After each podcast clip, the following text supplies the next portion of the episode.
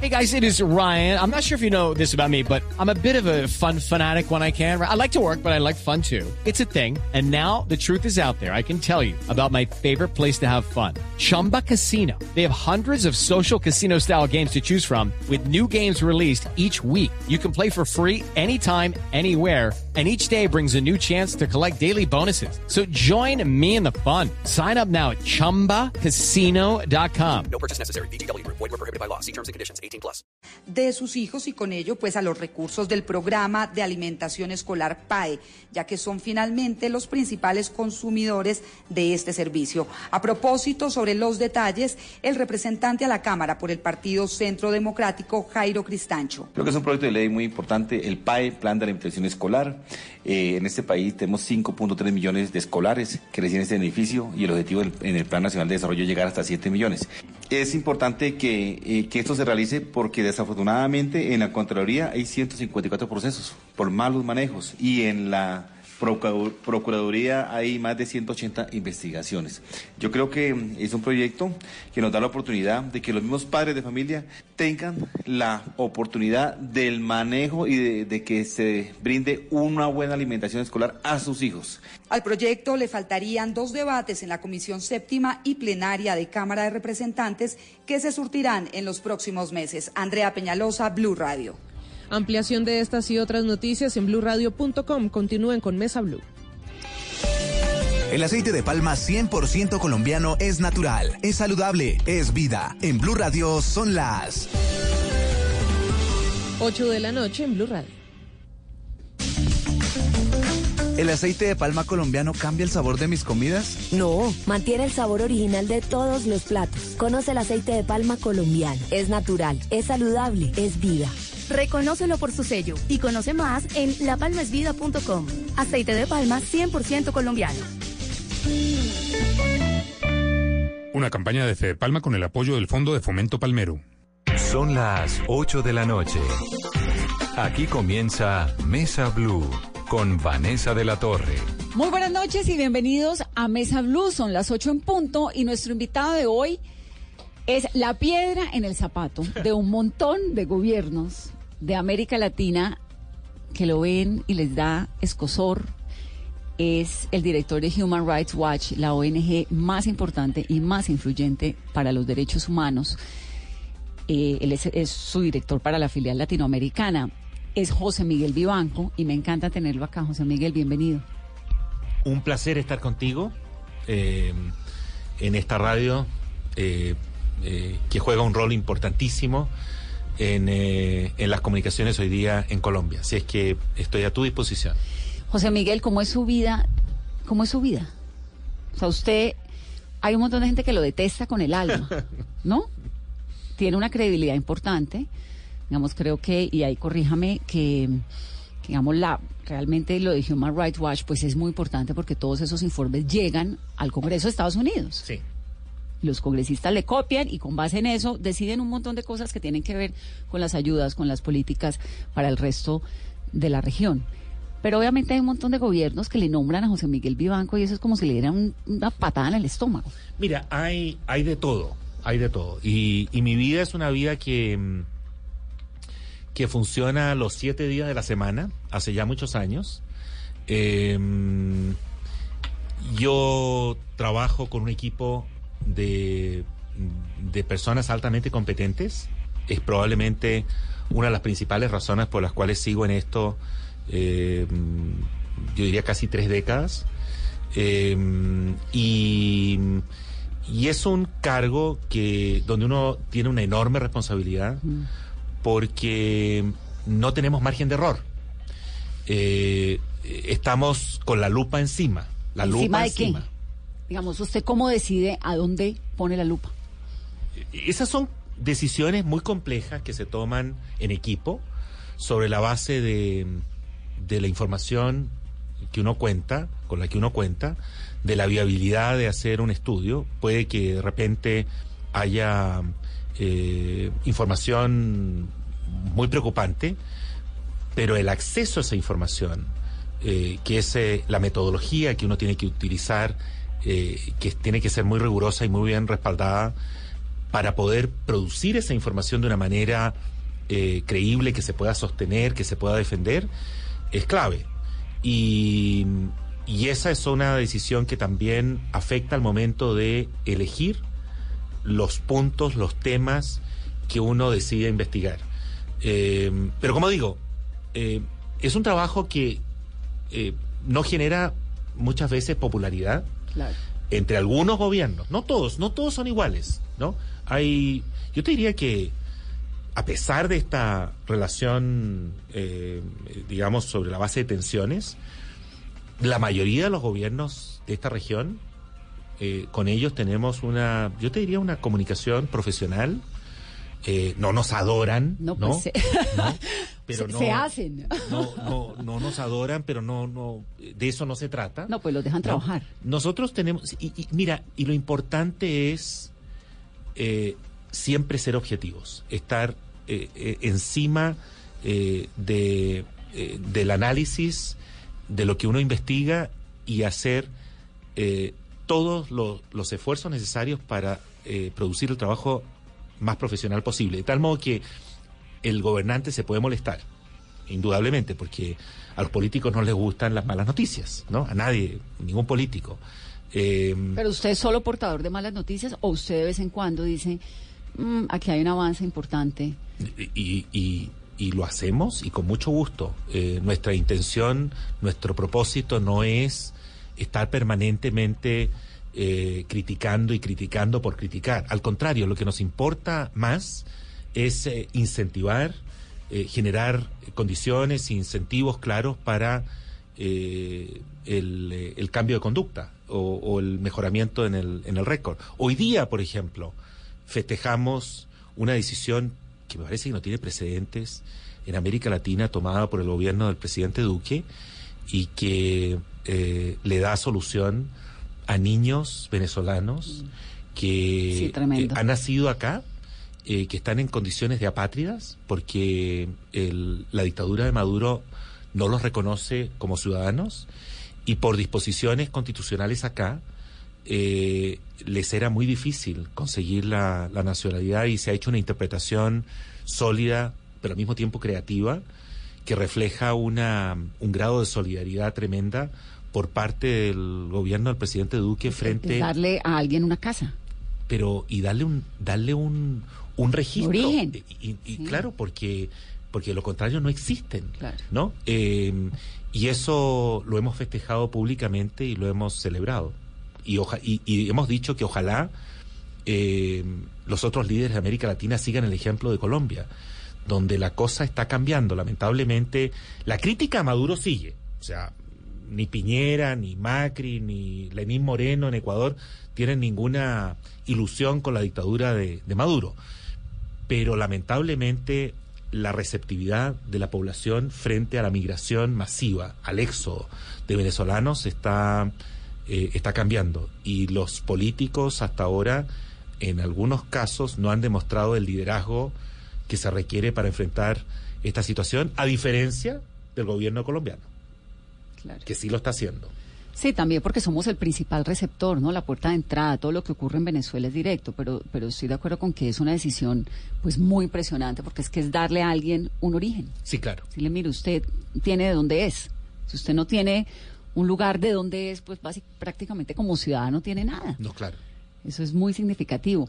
Ahora, ¿hace cuántos años, ya que entramos en el tema de Venezuela, Human Rights Watch prendió la alarma sobre Venezuela? ¿Eso fue con Chávez o fue ya en la era Maduro? No, por Dios, Chávez, Siempre, Chávez. Eh, y yo tuve muchas reuniones y muy tensas con él, Usted- muy difíciles. Usted se vio varias veces con él en Sí, Venezuela y en muy- Washington. y muy difíciles, sí.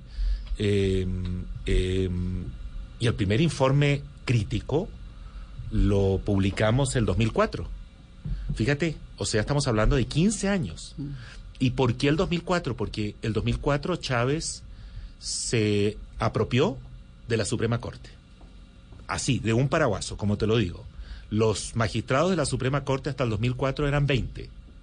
Y él se aprovechó de una mayoría simple en la Asamblea Legislativa de siete congresistas para cambiar la estructura de la Corte Suprema y sumarle de un golpe 12 nuevos magistrados, todos ellos chavistas, Mm. La gran mayoría provenientes del Congreso. De un día para otro pasaron a ser de congresistas a magistrados nada menos de la Suprema Corte. En ese instante nosotros hicimos un informe donde el pronóstico fue que se acabó el Estado de Derecho en Venezuela a partir de ese instante, porque la Corte Suprema se transformaba en una Corte Suprema de bolsillo. Te digo, con, con una mayoría pero aplastante de, eh, militantes del partido de gobierno. Y desde esa fecha, si tú revisas la jurisprudencia de la Suprema Corte de Venezuela, no hay un fallo, uno, en el que contradigan Al tanto a. Chávez como a Maduro. Al contrario, los fallos de la Corte muchas veces se explayan diciendo de que ellos no creen en la separación de poderes. En ese, pero en esos términos, que están allí para profundizar el socialismo bolivariano. Te lo estoy citando literalmente.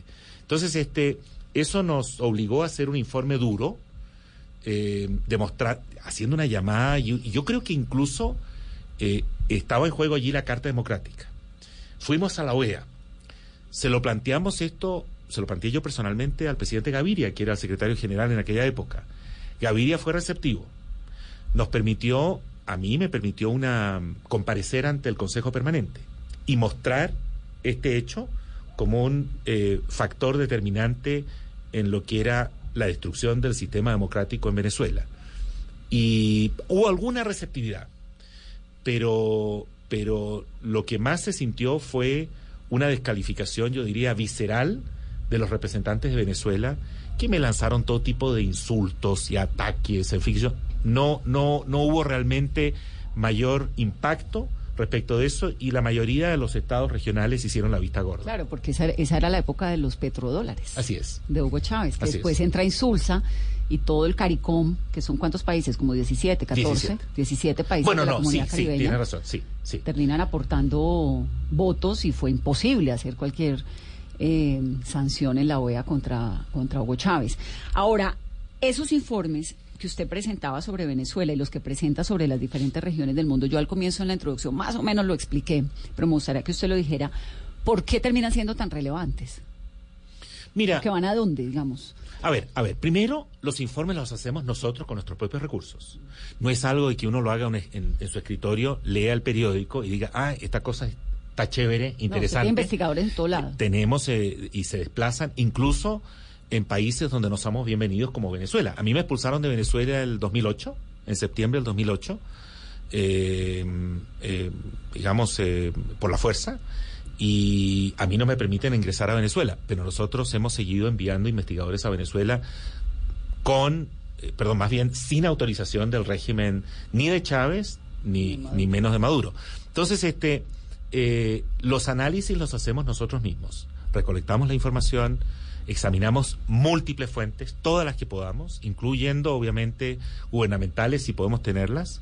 ¿Tienen, ¿Tienen infiltrados en los gobiernos? No. ¿Que les cuentan cosas que no cuentarían ellos? No, ¿O, o no. cómo, cómo tienen fuentes gubernamentales y los informes a veces terminan siendo tampoco receptivos en los No, pero es gobiernos? que depende, depende. A ver, si estamos hablando de, si- de, de- de países democráticos, eh, como Colombia, por ejemplo, o como Argentina, o Chile, o Brasil, o México, eh, eh, eh, es, hay, hay posibilidades de establecer contactos gubernamentales. Información oficial. Pero, pero por supuesto, porque uno, a mí lo que me, me- si voy a hacer un informe, por ejemplo, sobre desplazamiento eh, interno hoy día para ver los índices de desplazamiento en Colombia, me interesa, por sobre todo, conocer cuál es la cifra oficial, cuál es la, la opinión del, del gobierno, de las autoridades, de los expertos, contrastarlas esas con las, las los datos que maneja Naciones Unidas o la Defensoría del Pueblo, las ONGs, este, ir al terreno, conocer en la práctica cómo se están atendiendo a esas poblaciones en sí, en fin,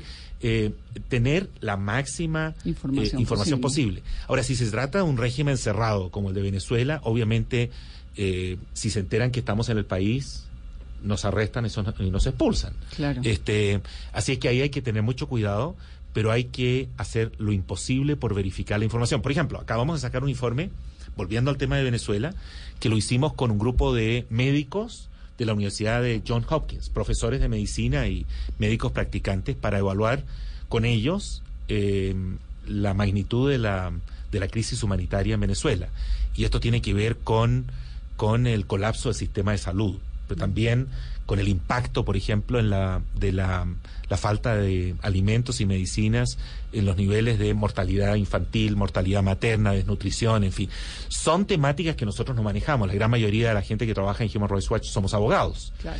Pero por eso que nos, nos aliamos con... Salud eh, Pública con- de con- Hopkins. sí, con John Hopkins, que tiene eh, el hospital, una de las escuelas de medicina de mayor prestigio en los Estados Unidos y a nivel global. Estos expertos que tienen trabajo en, en el Medio Oriente, en África, en Congo, en, Ye- en Yemen, en Siria, eh, nos acompañaron para hacer esta investigación.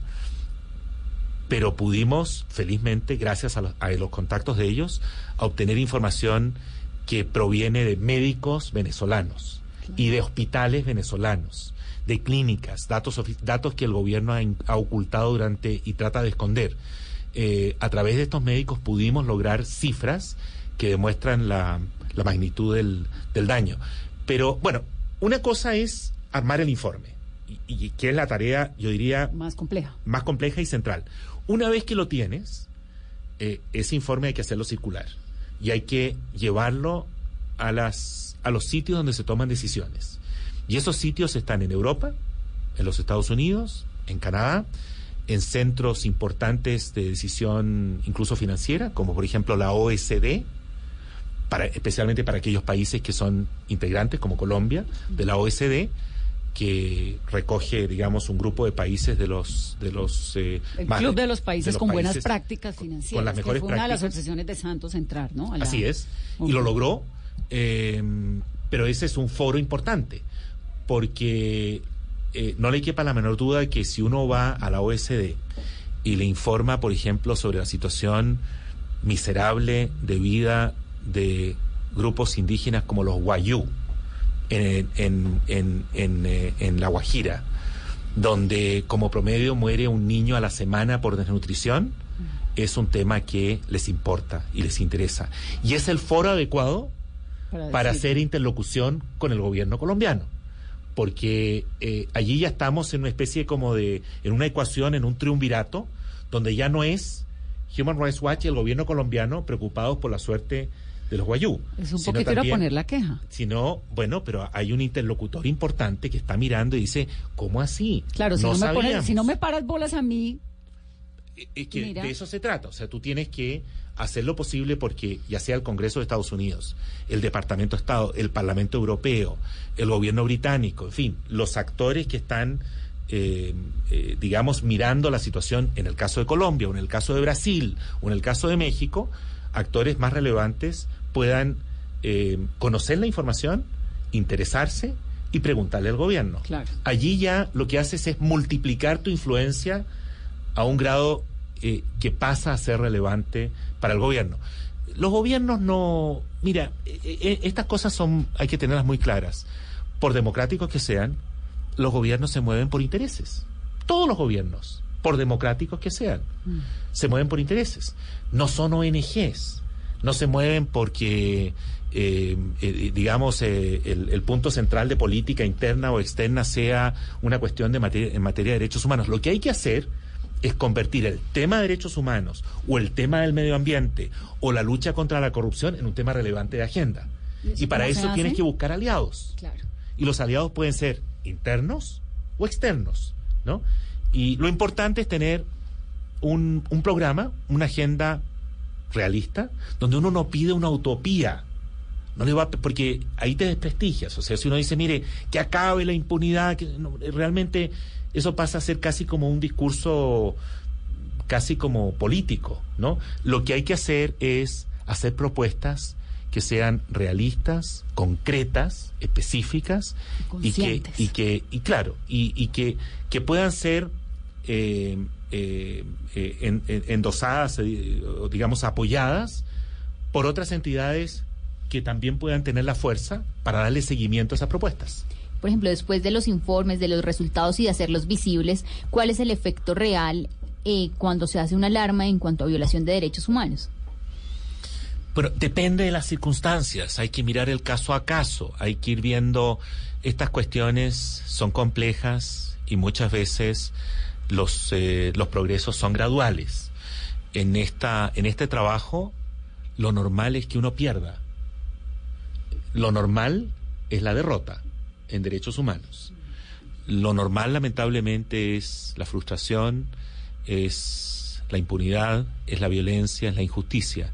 Entonces, este, hay que tener una, hay que tener paciencia, hay que tener cabeza fría, hay que, hay que eh, fijarse objetivos eh, realistas y, y por sobre todas las cosas hay que tener capacidad para darle seguimiento a los temas.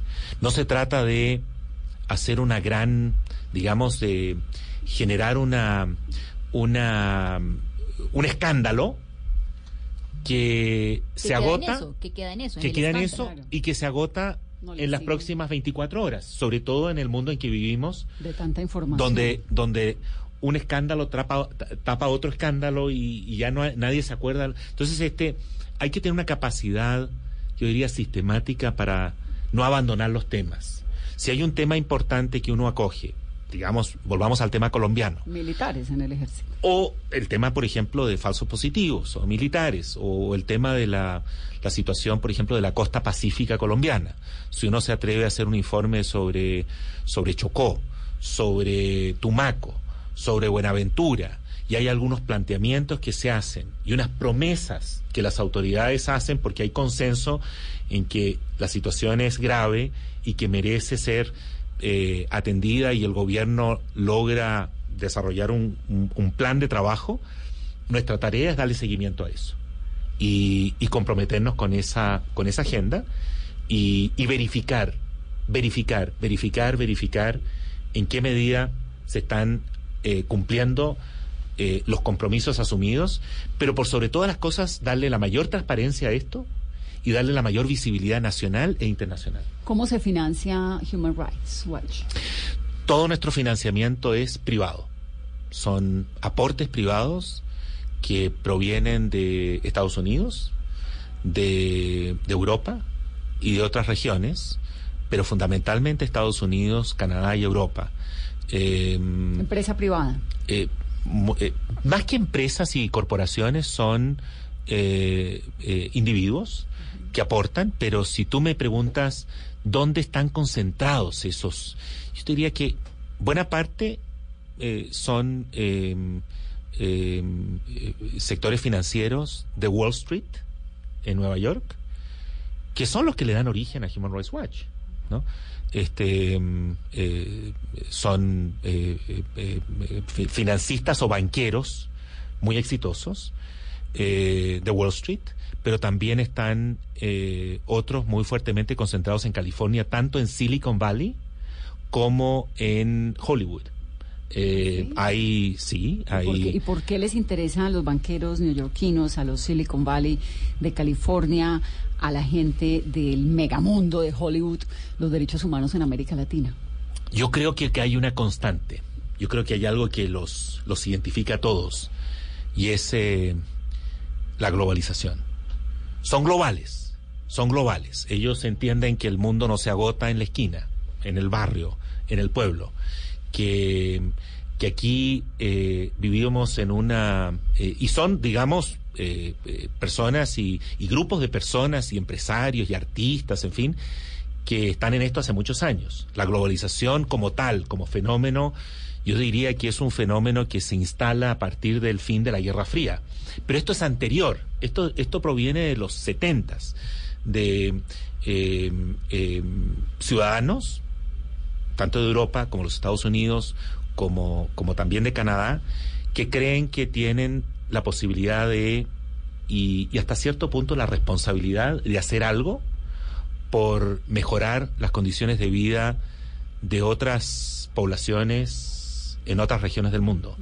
Es una es una eh, eh, es un em, un valor filantrópico que Innato. es y, y que es muchas veces en, en nuestra América Latina difícil de comprender. Claro, para allá iba, porque realmente en América Latina no tenemos ese chip de la filantropía tan desarrollado. De hecho, lo hablábamos aquí hace poco hablando con algunas personas de instituciones, de, De fundaciones. fundaciones, y el tema era quién ayuda a los que ayuda.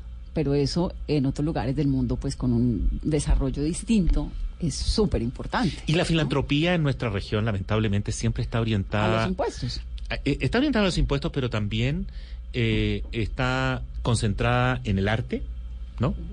En, en- en- en la música, en, los museos. Sí, pero no en los derechos cosa. humanos. Pero siempre y siempre con una noción, no siempre, pero muchas veces se instala la noción de que yo aporto esto y obtengo algo a cambio. Claro, ¿Me impuestos o una figuración, ¿no? No es una Sí, cosa anónima. Así es. Como en en, este el, caso, en caso, nata. en el, en el caso de, de filántropos en los Estados Unidos, en Europa, eh, que eh, la gran, la enorme satisfacción es que ellos pueden hacer algo, por ejemplo, por los refugiados sirios en Jordania y, pueden hacer un aporte a una instancia que les da confianza, que no se va a robar la plata, ¿no? Que, y que les va a, digamos, a, a mostrar públicamente eh, lo que están haciendo. Nosotros, todas nuestras finanzas son eh, absolutamente transparentes. Tenemos hoy día un equipo de personas de casi 500 eh, funcionarios de Human Rights Watch a tiempo completo, repartidos por todas partes del mundo, y todo nuestro, hasta nuestros salarios son públicos, ¿no?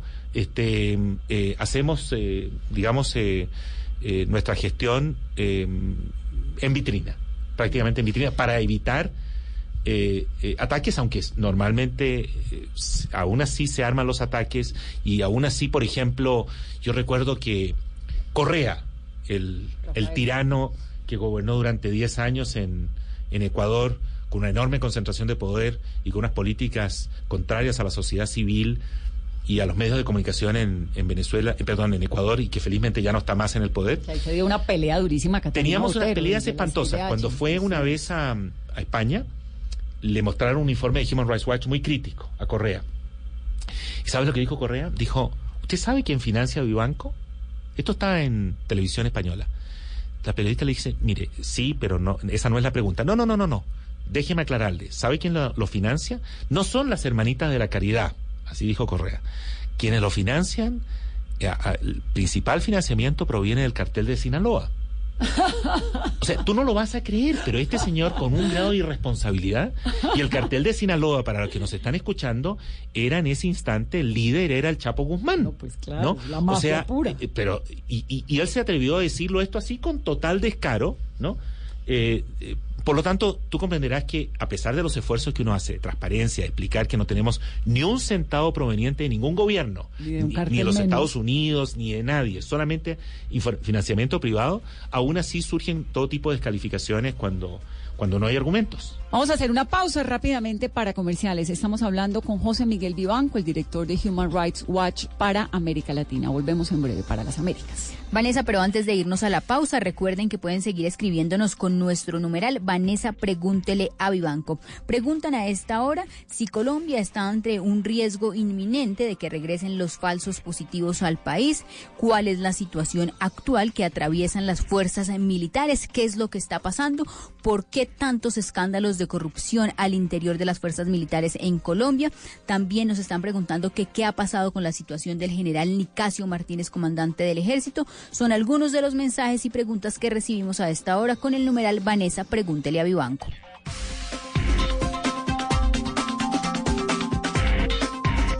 Todos tenemos un reto, algo que nos impulsa, eso que nos hace levantar de la cama todos los días, un sueño que nos lleva al límite y nada más importa. No importa el dolor, ni la frustración, no importa el tiempo. Un reto que es a la vez nuestro combustible y nuestra obsesión. Porque nada se consigue de la noche a la mañana. Este es mi reto. ¿Cuál es el tuyo? Pasta Sonia, sabor y energía que te hacen mejor. Trabajamos pensando en usted. Respiras fútbol. Palpitas fútbol. Vive ese fútbol. Todo el fútbol. En Blue Radio. Con Beta Play. Apuéstale a tu pasión. Tomémonos un tinto. Seamos amigos. Café Águila Roja. Blue Radio. Pensando en fútbol. Blue Radio. La nueva alternativa.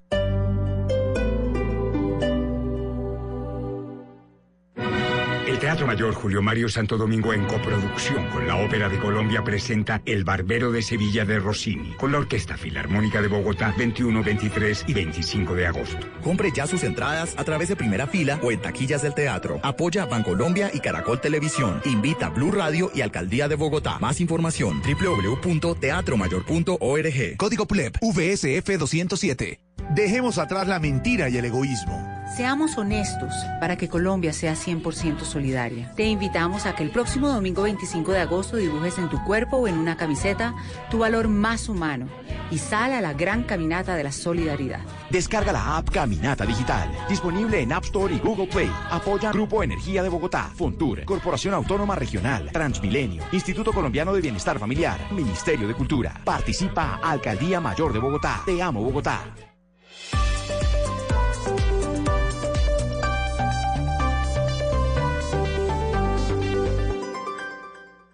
Estás escuchando Blue Radio, un país lleno de positivismo, un país que dice siempre se puede. Banco Popular. Gracias a los profesores que siguen estudiando para compartirnos todo su conocimiento. Y a los pensionados que están listos para explorar el mundo y compartir más tiempo en familia.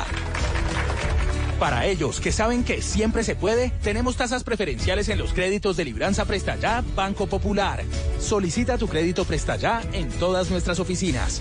Banco Popular. Somos Grupo Aval. Vigilado Superintendencia Financiera de Colombia. La Alcaldía de Bogotá, en el marco del Festival de Verano y La Calle, te traen a lo mejor de diferentes universos musicales en un mismo escenario y gratis. Paola Jara, Cabra, Franci, Peter Manjarres, Mike María, Jesse Uribe. Y para cerrar con broche de oro, haremos rugir a Bogotá entera con los jefes de jefes. Los Tigres del Norte. 11 de agosto, Parque Simón Bolívar. Gran Festival La Calle 2019. Invita a Blue Radio. Continuamos en Mesa Blue. Estamos conversando con José Miguel Vivanco, director de Human Rights Watch para las Américas. José Miguel, ¿de dónde viene esta cosa suya con los derechos humanos? ¿Usted es chileno? ¿Se Ujú. creció en Pinochet? Eh, yo crecí eh, eh, mi, mi adolescencia y toda mi juventud y estudios universitarios los hice en Chile bajo la dictadura de Pinochet, por supuesto. ¿Y eso le termina impactando la vida y la, el compromiso con los derechos humanos? ¿O qué es lo que le pasa allí para es que esta, es muy fuerte. esta obsesión? Mira, es muy fuerte esa experiencia. eh, que yo obviamente no se la no se la recomiendo a nadie. Obviamente es una experiencia muy dura. Felizmente nosotros no fuimos, mi familia, ni nadie de mi gente cercana, fuimos perseguidos como tantos chilenos que fueron eh, eh, asesinados durante esa dictadura, detenidos, y, muchos otros se vieron obligados al exilio, salir al exilio. Miles, millones de chilenos salieron al exilio. Eh, nosotros no, no estábamos en esas eh, circunstancias, pero, pero pudimos ser testigos de cerca de los abusos de un régimen represivo y de esa impotencia que uno tiene de no poder hacer nada por nadie. Eh, eso te marca, te marca muy fuertemente. Mi, mi familia eh, era muy cercana a la jerarquía de la Iglesia Católica en esos años.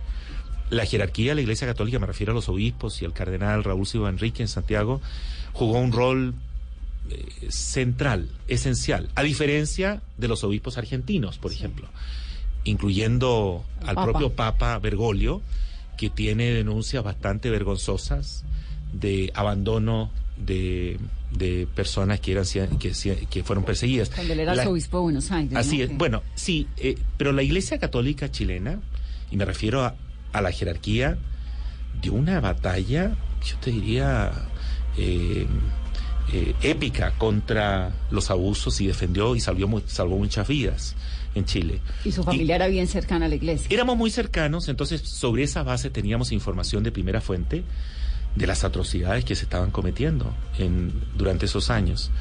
Y, y eso lo conocí cuando yo tenía 13, 14, 15 años Eh, y, esa sensación de, temor, esa sensación de impotencia, de no poder dar una mano a nadie porque te expones, ¿no?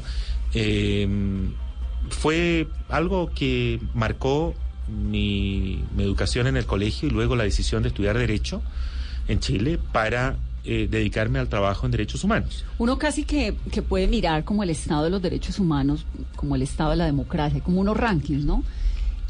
¿Cómo están los derechos humanos en Colombia en este momento, en comparación con gobiernos anteriores, con la era Santos, con la era Uribe? A ver, esa pregunta es, es- es- es- a ver, es complicada. Justamente nosotros tratamos siempre de evitar hacer rankings, ¿no? Porque siempre son muy arbitrarios, son injustos. Hay tantos factores que pueden estar este, involucrados. Pero si, pero si tú me obligas a responder, yo te diría lo siguiente. Si uno hace una, una, un examen en retrospectiva, así digamos histórico, y no solo de Colombia, de toda la región, toda la región, ¿no? Y la comparas con eh, los setentas o los ochentas, Bueno, pero había unas dictaduras ahí del Cono Sur que, que rompen la media. así es. ¿no? Entonces este, eh, Vamos, ante eh, la dictadura argentina, pues esto es el paraíso. eh, eh, bueno, es que si tú miras, hemos progresado, hemos avanzado.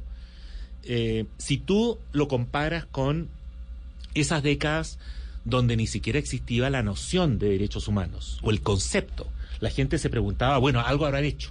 Algo, si lo desaparecieron será porque probablemente era comunista o era o estaba involucrado. Entonces, este eh, eh, hasta el discurso público, las políticas eran abiertamente represivas. eh, no solo la- las dictaduras de Sudamérica, también las de Centroamérica de la época. Yo creo que con el fin de la Guerra Fría se, se desarrolla a lo menos el concepto de derechos humanos que no es menor, es un problema, es un tema importante, porque eh, se instala la, el- la noción que estamos hablando de valores que son universales, ¿no? Que no son de propiedad de nadie y que hay que respetarlos siempre. Y ya no es fácil públicamente avanzar con un discurso, por ejemplo, discriminatorio. Y decir, no, bueno, eh, lo que pasa es que acá No, el mundo- nosotros... el mundo aprendió. Y, y yo creo que hemos avanzado. Si tú lo miras, por ejemplo, desde el punto de vista de las minorías, ¿no? Las minorías sexuales, ¿no? Eh, eh, los derechos de la mujer, eh, el derecho eh, que se ha ido instalando en América Latina, felizmente, a, respetar los derechos reproductivos de la mujer y la posibilidad de hacer un aborto, de interrumpir el embarazo cuando ese embarazo es producto, por ejemplo, de una violación, ¿no? Temas de esa naturaleza creo que demuestran que hemos ido progresando, pero obviamente, si tú te, te concentras en lo que es la situación de los líderes sociales, Para allá hoy voy, pero el gobierno Duque tiene una cifra, José Miguel, dice que el 35%, que ha, ha habido una reducción del 35% de los crímenes contra los líderes sociales desde el último año de la administración Duque en comparación con el año anterior. Sí. ¿Human Rights está de acuerdo con ese No. indicador? No, yo creo que es una... eh, yo espero conversar con el presidente esta semana. Eh, Francisco Barbosa, ¿no? Sí, el alto consejero para los derechos humanos. Sí, yo eh, lo he hablado también con, con Francisco, pero eh, hay que hablar con el presidente. Lo hablé ayer con la vicepresidenta Marta Lucía Ramírez. Eh, este tema es muy delicado para eh, transformarlo en un asunto donde uno busca sacar cuentas alegres eh, con datos que no son eh, completos, son parciales. El problema es muy sencillo. El problema es muy sencillo. Aquí se nos dice que ha habido una reducción del 35%. Pero ¿qué pasa? Que están comparando cifras confirmadas sin tomar en consideración que Naciones Unidas todavía tiene un número importante de casos por confirmar. Por confirmar. Entonces, eh, tú comparas el un periodo de Santos con el periodo actual y en el periodo de Santos comparas cifras finales ya confirmadas Con de estas muertos que están en proceso. con estas otras que están en proceso. Entonces, este, ¿qué ocurre? Que eh, si tenemos esta conversación en diciembre, ese 35% lo más probable es que se vaya reduciendo y reduciendo, reduciendo, y al final, según nuestros cálculos, las cifras son similares. Las de, las de y, y- y- y, eh, digamos, por eso es que... ¿Y por qué si son similares, digamos, o terminarían siendo similares, hay esta sensación de que eh, hay una amenaza mucho más tangible y mucho más delicada en este momento contra la vida de líderes sociales de lo que había hace un año o hace dos o hace tres? ¿Por qué? Mira, eh, a ver, porque la, la cuestión ha ido, eh, ha ido creciendo, ha ido creciendo. Es muy probable, el, el examen más conservador es que las cifras pueden ser similares, pero también podrían ser mayores. Eh, creo que es una buena noticia que la opinión colombiana y los medios le den espacio a este tema, porque es un, tema de la mayor importancia, y yo creo que hay todavía más conciencia. Eh, estas cifras se redujeron al momento de la firma del acuerdo. Y nosotros vimos unas, unas mejorías interesantes, muy importantes, que se dieron durante los, el primer año a partir de la firma del acuerdo. Eh, hubo una reducción en todo orden de cifras. Pero en el último tiempo, eh, y estoy hablando incluyendo a desplazados, estoy hablando de secuestros, en fin, eh, gracias a- al surgimiento de estos grupos disidentes o a los las barbaridades del ELN que estamos, por cierto, documentando con, también con las eh, los abusos del EPL en el Catatumbo, y Catatumbo, esta es semana estamos que sale el jueves, ¿no? sacando un informe. Ahora me cuenta un poquito del materia. informe. Hasta donde pueda te puedo contar algo, sí, claro, antes de que el informe aparezca, pero pero yo creo que yo creo que eh, todavía se puede hacer más para reducir estas este estas cifras.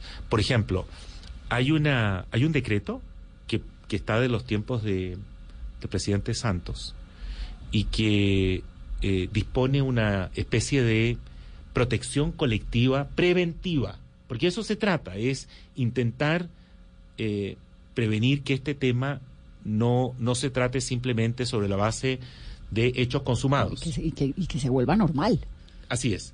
Es lo grave. Y, y en esa, en, durante los últimos meses de- del gobierno anterior, se diseñaron algunas políticas y se eligieron algunos, algunos municipios de los, de los más alto riesgo, donde se iban a tomar algunas medidas de prevención colectiva de ciertas, eh, de ciertos líderes.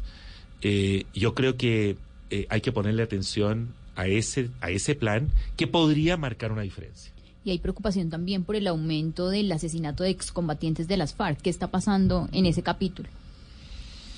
Eso es muy, es un hecho que nosotros eh, estamos eh, examinando con gran preocupación. Eh, yo lo estoy conversando tanto con Naciones Unidas como con entidades locales. Eh, hay que hacer ahí un esfuerzo de verificación de cualquier manera, riguroso, serio, pero, pero es un tema muy delicado que si se escapa de las manos, obviamente que eh, puede afectar eh, de una manera eh, grave eh, los acuerdos de paz. Sí, gravísimo, porque es un mensaje para los 13.000 guerrilleros que se movilizaron, ¿no? Sí. Me quedé la duda con la duda de los guayú. ¿Ustedes están haciendo un informe sobre los indígenas guayú en Colombia? El tema para nosotros es permanente. Es un tema, es que es muy desgarrador.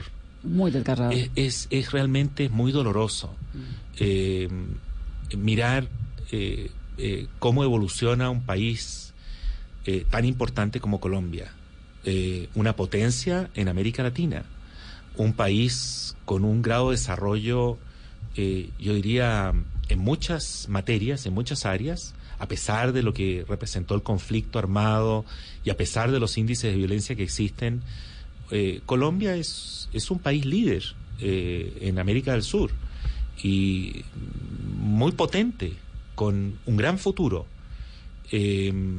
Pero eh, los contrastes son muy fuertes. Es que es como si estuvieran condenados a la desaparición, los guayú. Sí, porque además cuando uno plantea el tema, las autoridades dicen, sí, el problema es la corrupción.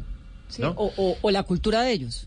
Bueno, eso, Ese es otro eso, argumento. eso, Que es que es una sociedad así. Sí, ese argumento casi hoy día nadie se atreve a hacerlo, ¿no? Pero lo- se lo hacen a uno. No, Pero- es que ellos tienen, pero, sí. un, culturalmente son Sí. impenetrables porque además Sí. en su cultura aprenden que el primero que come es el hombre, luego el hijo, luego el no sé qué, y el no. último es el bebé. No, y ese es un argumento que uno dice, bueno, Sí, ese argumento yo yo haría un yo no lo no, mi consejo es, eh, que no lo Que no lo nadie lo, lo dé en público ni menos con los nórdicos no Eh, ni, ni en algunos sectores en, en Estados Unidos que le digan, mire, esta situación es así, es inevitable y hay un determinismo donde estas estas personas eh, están, eh, eh, digamos, eh, destinadas a, o a desaparecer o a vivir en una, en una si- situación de miseria, de hambruna.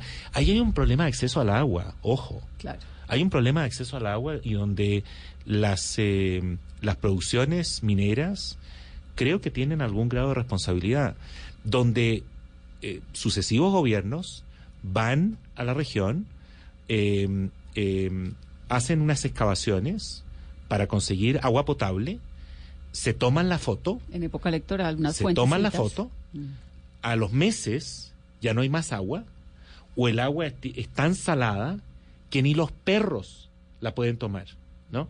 Este, eh, a mí me gustaría hacer algún día quizás una exhibición de fotografías. Eh, eh, en algún momento convencimos a un gran medio de los Estados Unidos a viajar a, a La Guajira. Y, y salió una colección de fotografías que están en internet, en, eh, en la página del Washington Post, eh, que son realmente, eh, tú dices, esto no es Colombia, Impresionante. esto no es No, Colombia, no, es que es esto es otra parte del mundo, ¿no? Y, y yo creo que hay que, que hay que seguir haciendo esfuerzos para buscarle solución a ese problema. Pues el ministro de Vivienda es Guajiro, ¿no?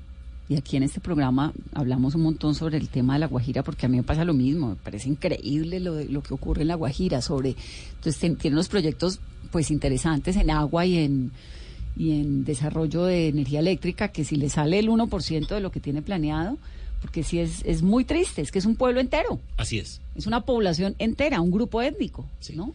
sí. Como Y son- si estuviera, sí, como allá, olvidado, pero también pasa en Chocó, también pasa en algunas poblaciones del Amazonas. Sí, pero aquí el, el índice de mortalidad infantil Es es, realmente, eh, yo diría, escandaloso. ¿Qué está pasando al interior del ejército colombiano? Hemos estado en medio de escándalos de corrupción, de alarmas por el, lo que se llamó el posible regreso de los falsos positivos.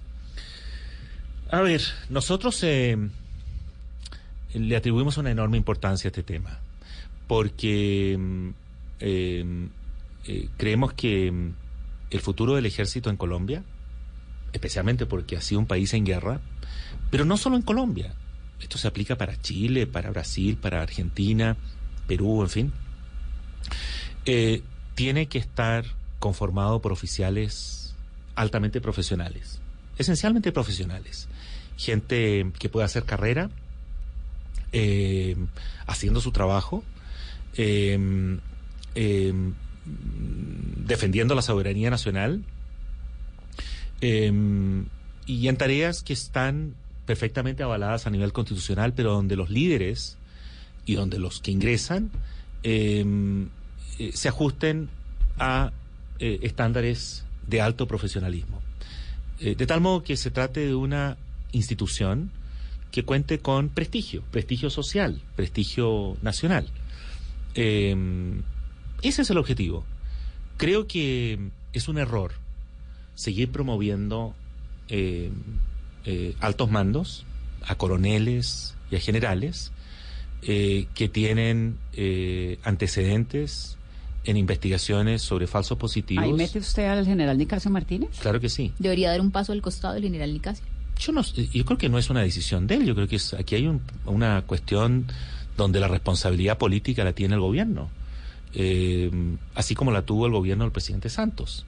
Ese es un problema que no es solo del presidente Duque, es un problema que se, se, se arrastra desde hace mucho tiempo, donde los, los eh, procesos de, de verificación de antecedentes son hechos eh, de una manera que no garantiza que aquellos que tienen eh, eh, causas pendientes o abiertas en la fiscalía eh, no sean promovidos a las máximos a las máximas posiciones. Pero están ahí, como las investigaciones están ahí, se saben, las hojas de vida están allí. ¿Qué explica que igual los nombren, ¿Qué explica que sigan ascendiendo? ¿Eso es una debilidad de qué? De la, de la investigación que llevan encima, de la, del, de, de- de la- del gobierno que los nombra, ¿de quién? Yo creo que Vamos, aquí una- o, o es que nos acostumbramos en este país tan folclórico a que todo vale un poquito porque como no hay Mira. una sentencia final. Yo creo que aquí hay una responsabilidad ciertamente compartida. La Fiscalía tiene una enorme responsabilidad sobre esto. Y no me refiero a la Fiscalía actual, la Fiscalía anterior también. ¿Por qué? Porque Colombia ha logrado demostrar que tiene capacidad y que tiene voluntad para hacer justicia en los falsos positivos. Mira lo que estoy diciendo. O sea, los falsos positivos no son, aquí no ha habido impunidad total. Esto no es Guatemala, esto no es México. Mira lo que te estoy diciendo. Esto no es México, esto no es Honduras, esto es Colombia. Aquí hay gente altamente profesional y muy capaz, muy seria, muy rigurosa. Aquí hay una legislación que es de avanzada, que obliga a hacer investigaciones. Aquí se respeta el debido proceso. Y con todas esas garantías se han hecho investigaciones ejemplares sobre falsos positivos, positivos por parte de la Fiscalía colombiana durante los últimos años, que ha permitido que más de 1.300 soldados y oficiales de medio rango y algunos coroneles o tenientes coroneles hayan sido, escúcheme bien, condenados, no procesados, no imputados, en fin, o acusados, condenados. Han, han, han pasado años en prisión eh, pagando por crímenes atroces, eh, falsos positivos que afectaron a 4.000 civiles que no eran combatientes y que los engañaron y los asesinaron a sangre fría No, es que ese capítulo sobre la base de recompensa. Pero ¿dónde está el problema? La Fiscalía no se ha atrevido a buscar responsabilidades en los altos mandos. Entonces aquellos que eran comandantes de brigadas o subcomandantes de brigadas de la época siguieron ascendiendo en sus funciones. Y los que eran generales de, de, de- Uribe de la época, encabezados por Montoya, ¿no? Intocables, intocables. Entonces hay un grupo de generales en retiro, ya muchos de ellos, y otros en ejercicio activo, que tienen causas eh, eh, vinculadas a falsos positivos. Hay algunos incluso que han sido imputados por la fiscalía, pero no han llegado más lejos que eso. Eh, y entonces cuando los van a ascender, los funcionarios o las autoridades del ministerio o el propio ministro de Defensa, y no me refiero solamente al actual, al anterior también y al anterior también, la pregunta que le hacen a la fiscalía es una, una pregunta donde en realidad no quieren saber la información. La información es, vamos a ascender al coronel Sánchez de coronel a general o de general de, de brigada a general de división, por ejemplo, ¿no? Eh, ¿Tiene, ha sido imputado o fue condenado por la fiscalía en alguna? Claro, la respuesta es no. No, no, La respuesta todavía. es no. Entonces con ello, listo, avanzan y, y queda el tema cerrado. Ahora, este capítulo de los falsos positivos, que es, obviamente, creo que es- estamos de acuerdo en que es como de lo peor que ha pasado en la historia de Colombia, ¿fueron unos episodios sueltos o fue una política de Estado en algún momento? Y no, estos episodios sueltos ninguno. Estas son todas nuestras investigaciones demuestran que prácticamente todas las brigadas a nivel nacional, en todos los rincones del país, implementaron abiertamente una política entre el 2002 y el 2008 que buscaba incrementar las cifras sobre la base de recompensas eh, y, y falsificando combates, manipulando escenas. Eh, y sobre esas bases se repartía plata se repartían bonos, vacaciones, estímulos y hasta promociones, ¿no? Entonces, este, esto no, mira, no hay antecedentes en el mundo, en ningún conflicto armado que haya ocurrido una cosa así. ¿Cuál es la diferencia? Todos dicen, bueno, en Vietnam también se aumentaron y se fabricaron cifras. Es cierto, pero no había unos decretos y unas disposiciones eh, del, del Ministerio de Defensa de la época. Pero a quién se le puede ocurrir que, premiaban, que premiaban. Claro, esa con era, esa, era la, esa era la directriz 10 de Camilo Espina cuando, era, cuando fue ministro de Defensa, que fue el origen, ¿no? Así es. Pero digamos, eh, con el tiempo, bueno, no sé, Camilo básicamente desapareció un poco de la vida pública, yo supongo que también eh, por esto, pero ¿a quién se le puede ocurrir en la cabeza, José Miguel, decir, voy a inventarme una política o voy a implementar esto como ministro de Defensa? Bueno, Santos y Uribe destituyeron a veintipico generales. ¿no? Sí, eh, Santos derogó esa disposición. Claro. Y, y lo que hizo fue, eh, como ministro de Defensa, eh, cortar el incentivo. Cortar el incentivo. Pero digo Eh, yo, ¿a quién se le puede ocurrir como política de Estado o como una determinación estatal decir, vamos a hacer esto para que todo el mundo crea que estamos ganando la guerra contra las FARC? ¿Eso es no lo sé. No, realmente eh, hay que tener una mente muy, muy Dañada. Yo creo que sí. Yo creo que estamos hablando de una conducta ya. Eh, eh, esto es un tema muy grave, muy serio.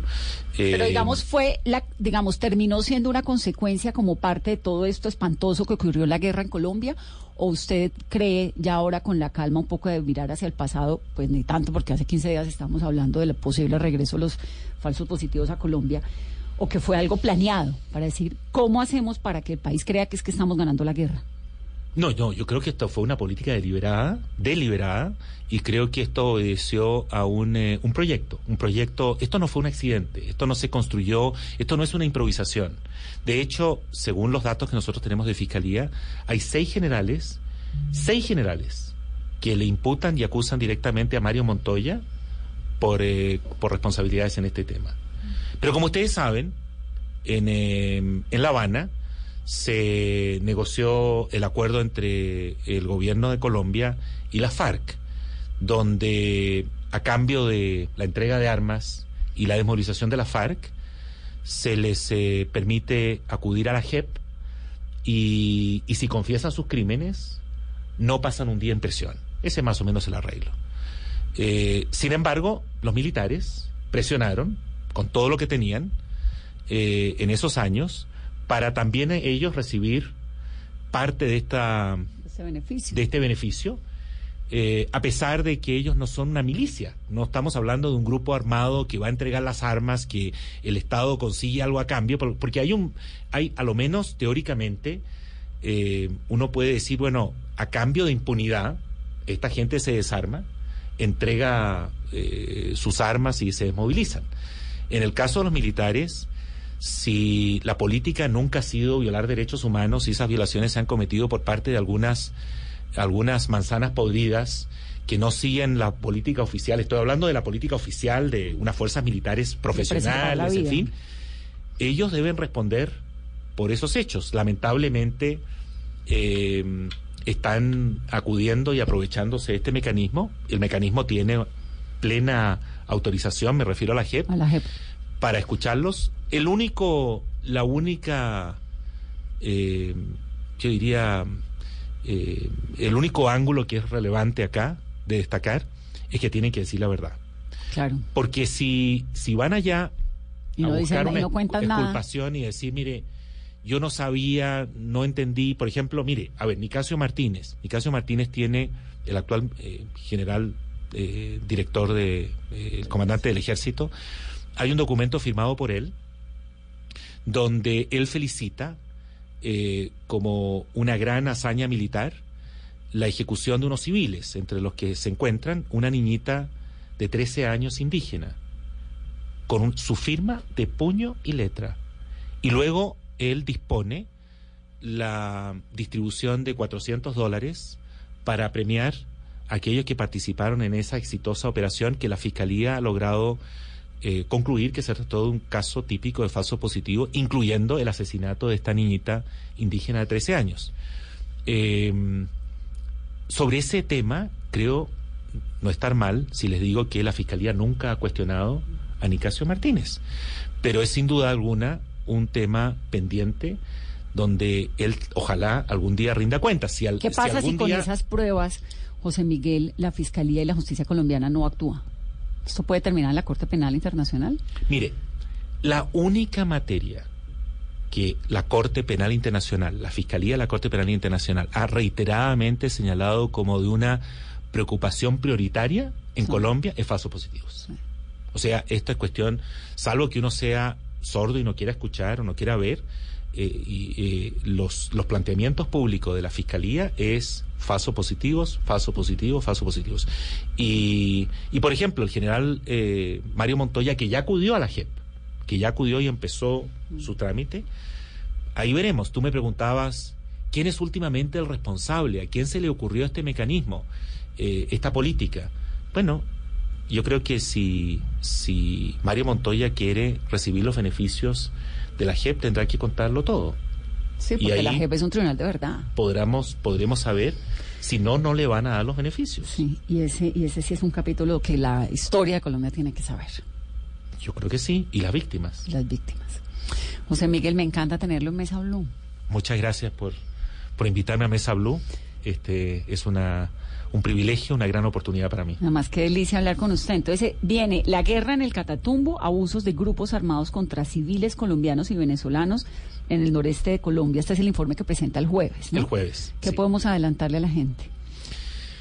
Mire, es un caso desgarrador, uno de los sitios de mayor violencia y de riesgo para la población civil y para venezolanos que han huido de, de una dictadura brutal como la de Maduro, están buscando sobrevivir eh, y para sobrevivir eh, se meten en negocios ilegales de todo tipo eh, y son objeto de todo también de todo tipo de abusos. Ahí en ese en ese lugar yo no diría que es tierra de nadie, no es tierra de nadie, es tierra del ELN, del EPL y de una un pequeño grupo de, llamado el Frente 33 de la FARC, De que son grupos de disidencia, que eh, cometen, mira, desde abusos sexuales, desapariciones, desplazamientos, reclutamientos, todo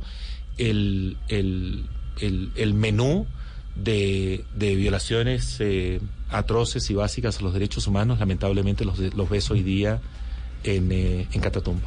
Y en el Catatumbo el ELN y el EPL y las disidencias de FARC están reclutando venezolanos. Sí,